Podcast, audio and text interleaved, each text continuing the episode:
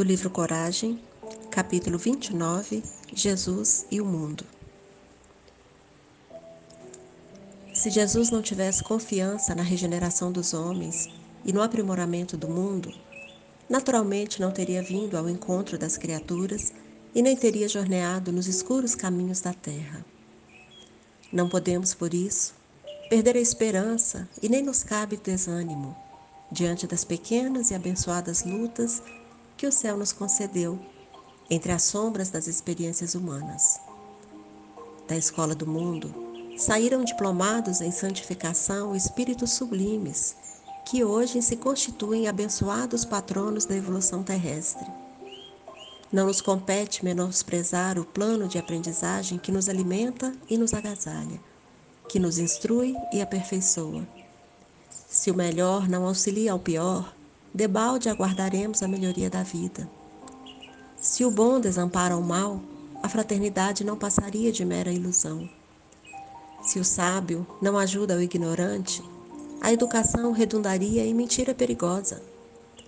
Se o humilde foge ao orgulhoso, surgiria o amor por vocábulo inútil.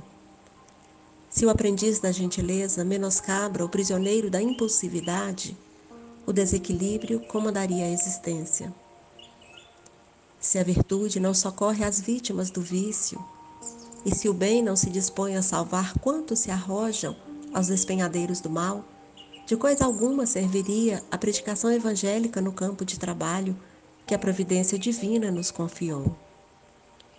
O Mestre não era do mundo, mas veio até nós para a redenção do mundo Sabia que os seus discípulos não pertenciam ao acervo moral da terra, mas enviou-os ao convívio com homens, para que os homens se transformassem nos servidores devotados do bem, convertendo o planeta em seu reino de luz.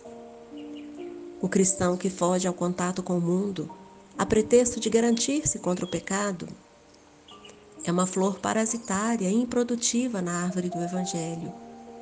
E o Senhor longe de solicitar ornamentos para a sua obra, espera trabalhadores abnegados e fiéis que se disponham a remover o solo com paciência, boa vontade e coragem, a fim de que a terra se habilite para a sementeira renovadora do grande amanhã. Emmanuel